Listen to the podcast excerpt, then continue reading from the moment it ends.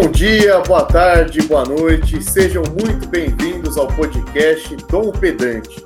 Hoje nós iniciaremos um novo quadro que terá quatro episódios e pegará todo o mês de janeiro, chamado Pedantismos. É isso mesmo, Pedantismos. Hoje falaremos sobre as plataformas de streaming. E eu estou aqui com os meus amigos de sempre nessa bancada virtual. Começo com ele, João Lucas Mouri Souza, mais conhecido como Joãozinho. Seja muito bem-vindo. Salve, salve, firmeza total, mais um ano se passando. Muita gente com saúde, sem miséria. É nóis. Isso aí, cara, citação musical, excelente. E também estou aqui com ele, Wilson Aparecido Orsalino Júnior, mais conhecido como Wilson. Seja muito bem-vindo. Salve, salve, rapaziada. Como o Joãozinho começou falando, a vida é louca. E vamos partir para mais uma guerra aqui, não de streamers, também de streamers, entre nós. Por último, mas não menos importante, ele, Leandro Camargo de Oliveira, o Peixão. Seja bem-vindo, Peixe. Fala galera, bom dia, boa tarde, boa noite, feliz ano novo para todo mundo. E hoje vamos começar ver realmente aí numa batalha, né? Vamos ver se eu vou ser trucidado por esses três aqui ou não, porque temos opiniões diferentes sobre esse tema. É, caralho, já tá, já tá querendo colocar desculpinha aí pro que vem pela frente. Mas beleza. Lembrando que você pode entrar em contato conosco por meio do nosso Instagram, o arroba dompedante, e do nosso e-mail, dompedantecast.gmail.com. Lembrando que pedante é sempre com E no final, então dompedante. Vamos começar por um tema que a gente sabe aqui que entre nós quatro gera muitas discussões, sobretudo de um dos, dos quatro patetas, que tem uma posição um tanto inflexível, né? um pouco palestrinha também. Mas vamos lá. Nesse ano a gente viu um crescimento das plataformas de streaming em proporções inéditas. Nós estamos diante de uma transformação desse mercado de filmes e de séries. Acho que isso é um consenso, talvez. É, a Amazon e, sobretudo, a Netflix ali estão tendo concorrentes, mas aí eu pergunto para vocês, o que, que, vocês acham disso, né? É, se essa transformação é positiva e se essa concorrência é algo saudável aí, não só para os consumidores, mas também para as próprias empresas, é óbvio, é um lado da questão. Alguém quer se pronunciar? Eu sei que o Peixe daqui a pouco pode levantar a mão, mas Wilson e João, vocês têm algum comentário antes que o Peixe tome a palavra durante 50 minutos? Mano, eu, eu acho sinceramente que é uma coisa quase natural que ia acontecer. Tipo, eu acho que teve um certo momento, já, já prevendo alguns argumentos que hão de vir, teve um certo momento, épocas douradas, que o Netflix convergia todos os todos os produtores de filmes e tal. Agora, obviamente, viu as pessoas viram, nossa, dá dinheiro e falou, vamos fazer nossas próprias. E foi isso que aconteceu. Eu acho que, tipo, é, tô, novamente, pegando os argumentos já que são previstos, é, pensar uma certa.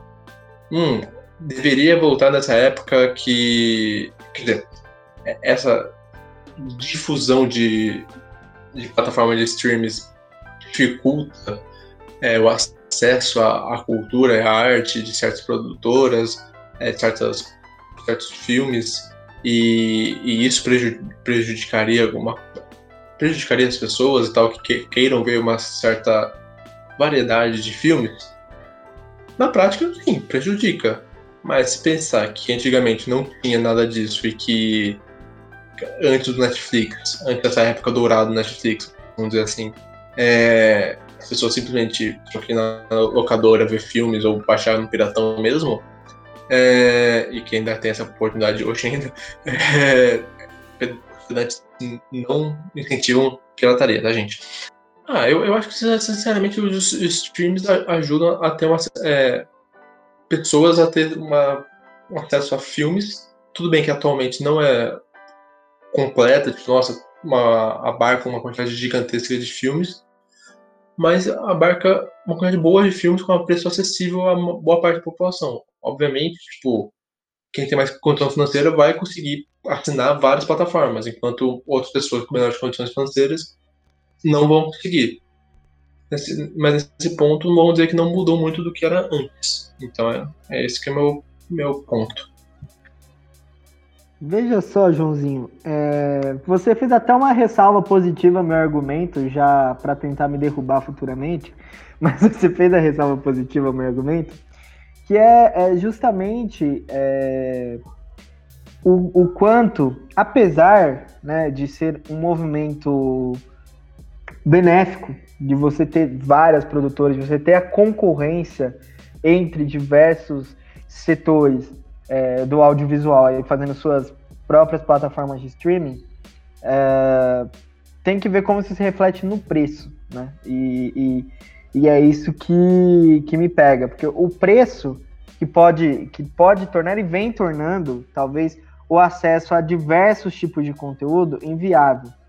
E, e aí a gente já discutiu isso fora daqui do podcast, então os ouvintes vão, vão sentir que a gente já já tem nossas tretas sobre isso, mas é, quando a Netflix reinava ali sozinha, barra Amazon também, uh, a gente tinha ali um, uma variedade de diversos estúdios.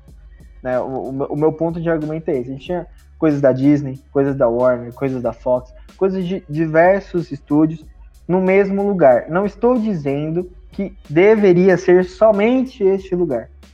Mas você tinha é, um preço acessível a diversos tipos de filme, das diversas, de diversos estúdios, de diversas categorias e gêneros. Né? Não que uma pessoa é, seja obrigada a sempre estar gostando de um, de um filme de determinada produtora, ou só gostar de filme dessa produtora. As pessoas podem fazer isso, mas a gente sabe que a grande maioria só quer ver seu filminho. Mas agora, né? Então, se ela gostava de um filme, sei lá, da Warner e um filme da Disney, ela poderia ver os dois filmes na mesma plataforma. Agora ela não poderá mais fazer isso. Ela terá que assinar a Disney e a Warner, pagando o dobro do preço e perderá ali a chance de ter seus dois filmes no mesmo lugar. É, eu acho que nesse ponto, é, essa medida e o preço que continua elevado dos streams, continua na mesma faixa de preço, alguns até maiores do que a faixa da Netflix, uh, acaba incapacitando, inviabilizando um certo acesso da maior parte da população. Aí vocês vão comentar de várias estratégias e tal, eu passo o argumento para vocês. Fala aí, Wilson, manda ver. Não, eu gostaria de começar falando daquele que tem a mão invisível, né? Do mercado. É, primeiro, é, nessa atuada dos streamers durante a pandemia. Isso, é, isso é importante, o mercado durante a pandemia. De que, não só dos streamers, né? Do, em geral, é, nada meio que novo se criou na pandemia. Todo mundo fala das lives e tal. É, tudo aquilo que, é, que se fez visível, na, né, escancarado, visível da pandemia, já existia antes. Já era uma tendência antes. E os streamers é a mesma coisa meio que é uma tendência natural. O Josinho falou disso, né? Uma tendência natural dos, dos streamers. É, as produtoras fazerem os streamers dela, né? Então, o que o. é por isso que eu não concordo muito assim, essa, meio que essa crítica pra mim é meio, sei lá. Desculpa o, o peixe, mas é meio. meio meio, sei lá, é, não é vazia, mas não, não é uma crítica. Utópica, não... talvez. É, um pouco utópica. Um pouco, assim, meu. E, e assim, é lógico que é, seria, é interessante você ter, sei lá, os seus filmes, todos os filmes que eu gostaria de ver em uma plataforma. Isso é utópico. Mas eu acho legal esse movimento porque você o mundo o mundo tem essa essa direção né de se fazer espécies de bolhas e isso é bom e ruim né Bo bolhas baseadas em faixa etárias e tal porque isso aumenta também a disponibilidade e escolha que você tem, você tem que fazer porque Vamos pegar o exemplo nem da Netflix, porque a Netflix nem é tanto, é uma, já é um, não é uma, uma bolha tão fechada, já é uma bolha muito aberta. O Amazon também, Amazon Prime. E vocês estavam falando só rapidinho do, do desse território de, de Netflix e Amazon. Mas Netflix, o, o Amazon tá há um ano e meio, assim, para todo mundo. A 10 reais, esse, esse preço também é um tanto. Não é o top que é verdadeiro, que é 10 reais, né? Dos produtos é, e serviços. Ele só tá um ano, um ano, deu um ano, né? Agora, um ano e meio por aí do, desse preço. E, ou seja, a Netflix reinava antes, já meio que sozinha, quase sozinha, de, de conhecimento popular em si. Mas o, vamos pegar o exemplo é, para falar sobre esses nichos da, da Disney Plus, né? Acho que é, é, a, é a nova no catálogo Brasil, entrou no Brasil e tal. Assim, é, como eu tenho, eu tenho Disney Plus e como é, usuário, eu percebo assim. Só tenha Disney Plus, e aí você. Isso é uma escolha que você tem que fazer se você gosta de conteúdo infanto-juvenil. Isso, isso eu acho bacana, assim, porque você tem um poder de escolher e falar, olha, é isso que eu consumo. Não vou, eu não vou ter todos os pratos. Né? Eu não quero comer. Eu quero comida brasileira, eu vou lá em um restaurante de comida brasileira. Entendeu? É muito difícil você ter um, entrar no restaurante e você tem tudo. Não, se eu quero comer sushi, eu vou em um restaurante de sushi. E é isso que, que os streamers, eu acho que é o ponto positivo, do, dos streamers é que eu posso escolher o nicho que eu vou, que eu gosto de, de assistir. E ao, ao mesmo tempo que esse negócio de nichos, me lembra uma fatos pessoais agora. Eu e o Will somos pessoas que gostam muito de animes, por exemplo. E a gente estava discutindo sobre a questão do, do Crunchyroll, que é uma plataforma de animes e tal. E, mano, pra ser bem sincero, é uma coisa que eu pagaria pra, pra ver. Só que eu, eu aposto que, tipo, se já é, na Netflix tem muitos animes. Acho que eu duvido que uma pessoa que não vê anime vê os animes da Netflix. É, é, e outra coisa, eu acho que, é, como posso dizer, essa questão já era de cartas marcadas. A Netflix sabia que ela ia perder o monopólio. ela não ia conseguir segurar isso por muito tempo. Então, tipo, ela mesmo tá virando uma produtora de filmes. Ela, ela tá se, se renovando ou já estava contemplando, não sei, de se envolver com uma, uma própria produtora de filmes e tendo filmes e virando uma. Como posso dizer? Tendo filmes de outras, outros, outros produtores, mas também dela. Eu acho que isso é, é um novo canal de, de cultura que a, a Netflix se propõe a, a desenvolver. Concordo, Joãozinho. É, eu acho que era um movimento meio inevitável do mercado mesmo. Mas o, o que me incomoda é que com o aumento de concorrência, né, o aumento de concorrência não abaixar os preços. É, eu acho que isso que torna, acaba tornando inacessível você ter produções é, de um nível de qualidade bom, de diversos estúdios, de diversos lugares, para as pessoas poderem assistirem é, elas têm que escolher um nicho obrigatoriamente, sabe? Se eu gosto de anime e gosto de, de filme de tiroteio, sei lá, eu vou ter que assinar a plataforma de anime e a plataforma de filme de tiroteio.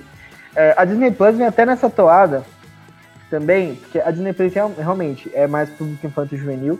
E eles têm um outro streaming que é a Star Play, né? Se eu não me engano é Star Play o nome, que é das produções da Fox, que agora juntou e aí vão ser dois serviços, tipo, você, entendeu? É, você, se você gosta dos dois, você vai ter que pagar os dois.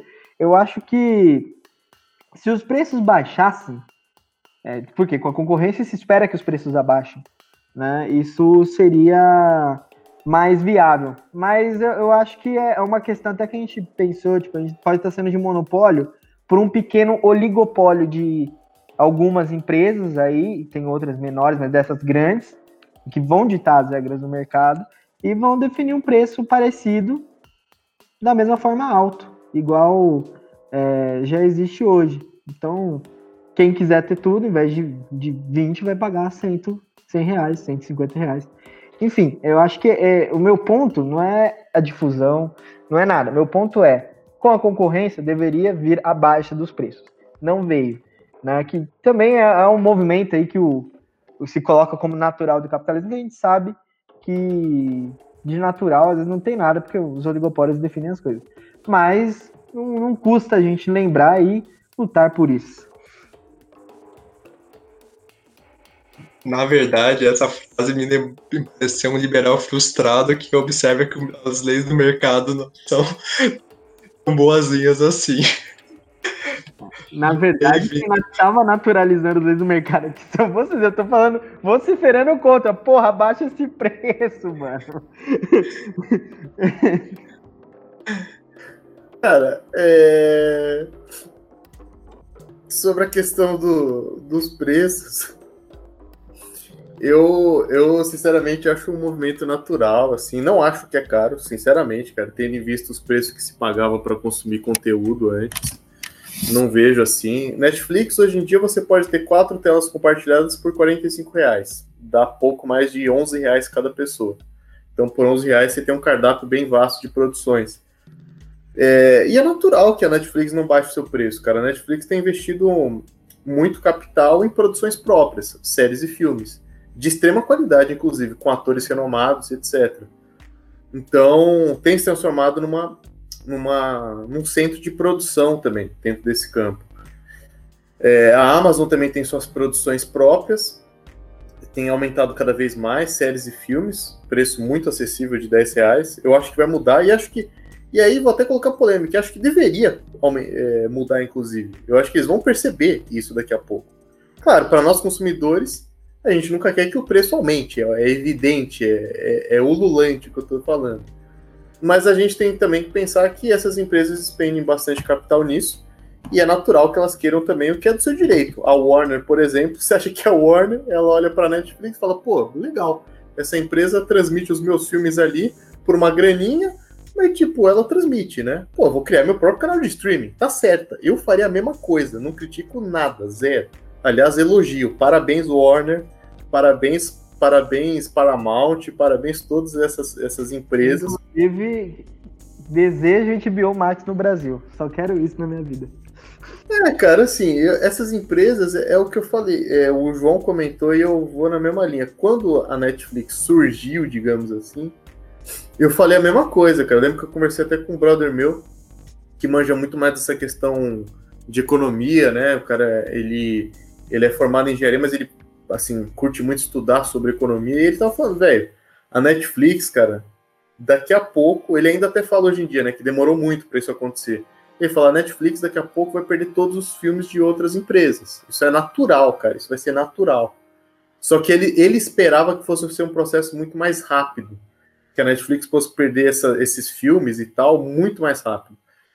É, então, assim, né, é um processo meio que esperado e as empresas estão dentro do direito delas de, de reivindicar uma plataforma própria para lucrar em cima, até porque, cara, nessa vida ninguém quer ver o seu produto é, rendendo dinheiro para uma outra empresa. Né? Então acho que é um processo meio que é, consequência. Eu não gosto muito da palavra natural, mas é, é a melhor que encontro nesse contexto aí para esse movimento. E obviamente tem que ver que tem um outro processo, que tipo, toda produtora vai se tornar uma, uma streaming? Obviamente não, porque não vai ter público suficiente para toda produtora de fazer, filmes. Porque cada por exemplo, se não sei quantas produtoras, pode se dizer de médio ou grande porte, vamos dizer 100, vamos dizer assim. Não tem público para suportar o custo que essa streaming daria para 100 produtoras, por exemplo. Então vai ter um, por exemplo, assim, pequenas e médias é, produtoras vai ficar indo na Netflix, vai ficar indo na Amazon, porque elas, vamos dizer, elas vão se ela não tem força suficiente para ter um público separado, como a Disney Plus, que tem um nicho próprio para elas. A Netflix vai ser, não sei se vai ser, ou é minha projeção de um leigo, vamos dizer assim, mas vai ser um, um meio comum. Vai ser aquele, aquela plataforma que vai ter um pouco de tudo, todo mundo vai ter, ou pelo menos, tipo, vai preferir primeiro a Netflix e depois uma, uma segunda, tipo, é quase que uma segunda habilitação, vamos dizer assim. Todo mundo vai poder dirigir carro e dirigir caminhão, tipo, vai decisão A, B, B, C, essas coisas. Nossa, já viajei agora, gente. Mas eu acho que, tipo assim, as plataformas de streaming, vai, um consumidor vai primeiro escolher uma plataforma, provavelmente uma que tenha um pouco de tudo para ele poder ter. Tipo, ah, eu quero ver hoje um filme de ação. Ah, eu quero ver um pouco hoje um filme de comédia. E também, sei lá, se tiver um pouco melhor de condições financeiras, vai ver uma coisa mais específica. Ah, gosta de anime? Ah, gosta de infanto juvenil, filmes da Disney? Ah, eu acho que esse processo vai ser natural. É um pouco, tipo assim, ao mesmo tempo que é um pouco juvenil pensar que a Netflix ia dominar tudo, é também um pouco juvenil pensar que vai se facelar tudo. Vai ter um, um equilíbrio, vai, vai ter um meio termo que é o que é um meio termo que, que suporta a, a, economia, vamos dizer assim. É.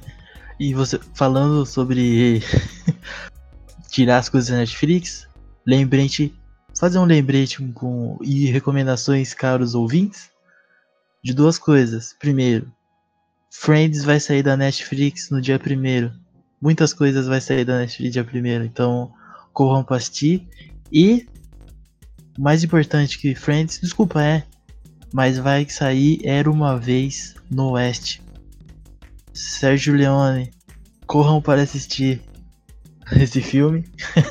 Recomendações feitas. É... O Maluco um Pedaço também vai sair, né? Nossa, aí você quebra meu coração. Eu, eu, eu acho que assim. Não, mas vai estar vai tá no Amazon Prime. Tá acabou de voltar, é. Talvez esteja mudando só de plataforma. Questão dos preços. Não posso concordar com o senhor Leandro Camargo. É, os preços são assim. É difícil falar de acessibilidade, porque isso diz mais o país que você tá, o quanto você ganha e tal. Mas assim, comparativamente, se você pegasse antes desse fenômeno dos streamers, como por exemplo, videolocadora, onde era de 10 a 15 reais. Vamos colocar essa faixa de 10 a 15. Uma estreia, para você pegar uma fita ou DVD, 10, 15 reais. Você tem uma, um catálogo, catálogo cheio de filmes por 27, 30 reais. Assim, eu acho os preços muito bons na real é lógico que todo mundo quer que abaixe, mas assim, meu, comparativamente, você gastaria o que você gasta nos streamers, assim, em, sei lá, em, em três filmes. Em três filmes. O que você gasta pagando em um mês que você pode assistir tudo que está lá.